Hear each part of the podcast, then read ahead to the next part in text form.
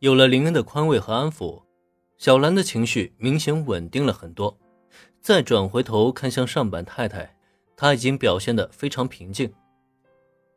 那么，上板太太，这是菜单。小兰，小兰，快跟阿姨我说说，这么帅的店长到底是从哪里冒出来的？我怎么觉得他比电视上那些偶像还帅气？菠萝咖啡店在米花町五丁目也算是小有名气的咖啡店，很受周围居民的喜爱。当初的店长选择闭店出国，还让不少人为之惋惜。家就住在这附近的上板太太。曾经是菠萝咖啡店的忠实顾客，这次路过，突然发现店铺重新装修并且营业，他才揣着好奇的心思进来看看，本身并没有消费的打算。走进店门以后，看到毛利侦探的女儿小兰，让上板太太十分的意外，但随即出现那个帅气店长，却是让他真的心动了。别误会啊，不是那个心动，只是老阿姨看到小鲜肉的那种喜欢。又或者是偶像们看到妈妈粉那样，并没有掺杂什么不好的心思。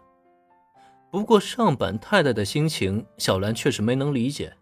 她承认林同学确实很帅气，如果换成一个和她同龄的小女生，会有这样的反应呢？不足为奇。可上板太太她家的儿子貌似都已经大学毕业了，他这么打听林恩同学的事情，到底是想干什么呀？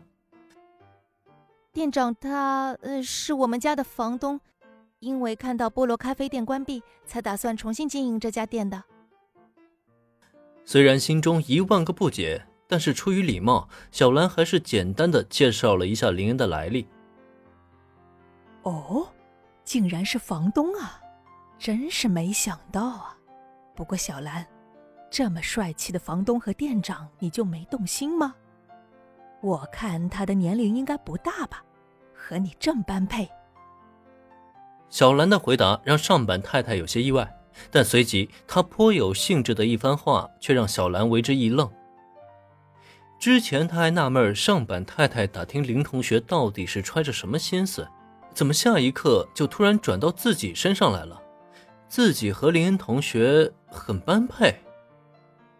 哎呀，上板太太，你在胡说些什么呀？